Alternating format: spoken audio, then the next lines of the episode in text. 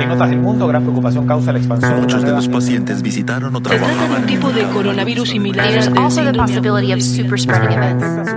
Bienvenidos a Coronavirus, lo que tienes que saber, la versión podcast del newsletter de cada noche de La Tercera, una producción de Crónica Estéreo. Es domingo 9 de agosto.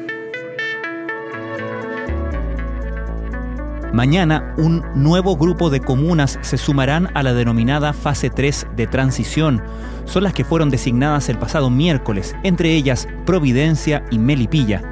No hubo hoy novedades, ni avances, ni retrocesos en los llamados pasos que ha establecido el MinSal. La expectación está en ver cómo reaccionarán los municipios de cara a establecer medidas para otras comunas que puedan seguir ese camino.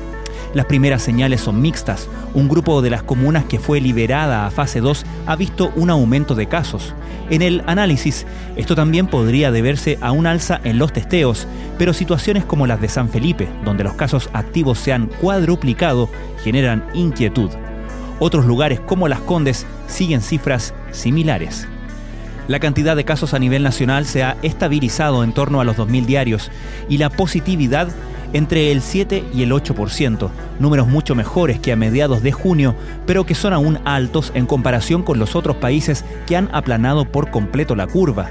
De hecho, esta semana hubo hitos, como Estados Unidos alcanzando los 5 millones de contagios y Brasil superando los 100.000 decesos.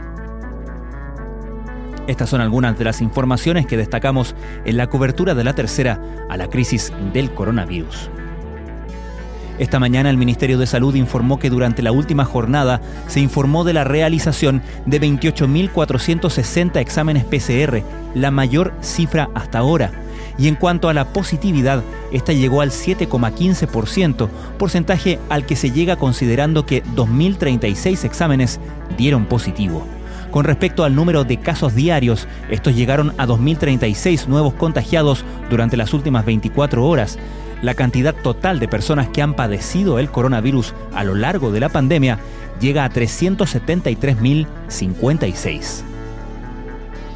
Desde hace algunas semanas los Ministerios de Salud y Desarrollo Social están trabajando en el diseño de un permiso especial para que menores de edad puedan salir tres veces a la semana en compañía de un adulto responsable, medida que será anunciada entre miércoles y jueves por el gobierno y que según señaló la subsecretaria de Salud Paula Daza, se haría efectiva a partir del lunes 17 de agosto próximo.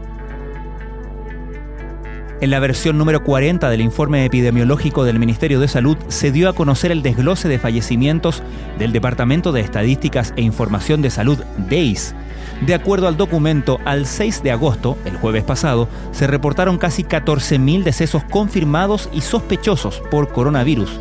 Así, un total de 10.011 de ellos están confirmados como muerte por COVID-19, que corresponde a la cifra que hoy entregó el MinSal en su reporte diario, pero además se da cuenta de 3.928 casos que son sospechosos y que aún no han sido ratificados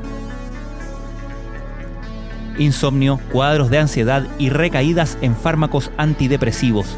Todo eso ha vivido el personal de salud tras pasar cinco meses atendiendo a la llegada masiva de pacientes COVID.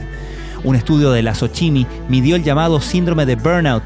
Un 60% reconoce estar agotado emocionalmente. Presentamos historias de la primera línea que combate la enfermedad.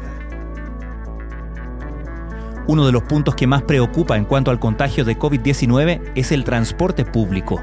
Mantener un metro de distancia, lo deseable, de acuerdo al MinSal, equivale a una ocupación cercana a un tercio de espacio en buses y metro, lo que en las actuales condiciones, de acuerdo a un estudio del Instituto de Sistemas Complejos de Ingeniería de la Universidad de Chile, no es posible.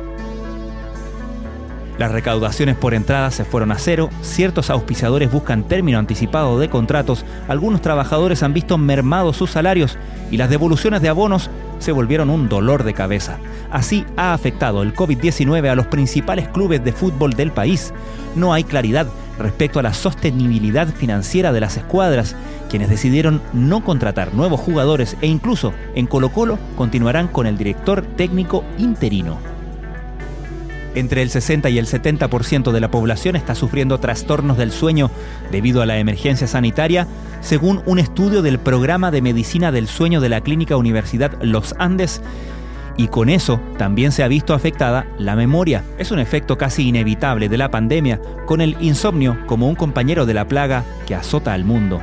En Paula buscamos qué se puede hacer para enfrentar esta incómoda combinación que nos puede afectar mucho en nuestra vida cotidiana. Esto fue Coronavirus, lo que tienes que saber, la versión podcast del newsletter de cada noche de La Tercera. La redacción es de Sebastián Rivas Vargas. La producción de Crónica Estéreo, el podcast diario de La Tercera que de lunes a viernes puedes encontrar en latercera.com, Spotify, Apple Podcast, Google Podcast o donde sea que escuches tus podcasts, con un capítulo dedicado en profundidad a un tema de nuestra contingencia. Soy Francisco Aravena, que tengan muy buenas noches.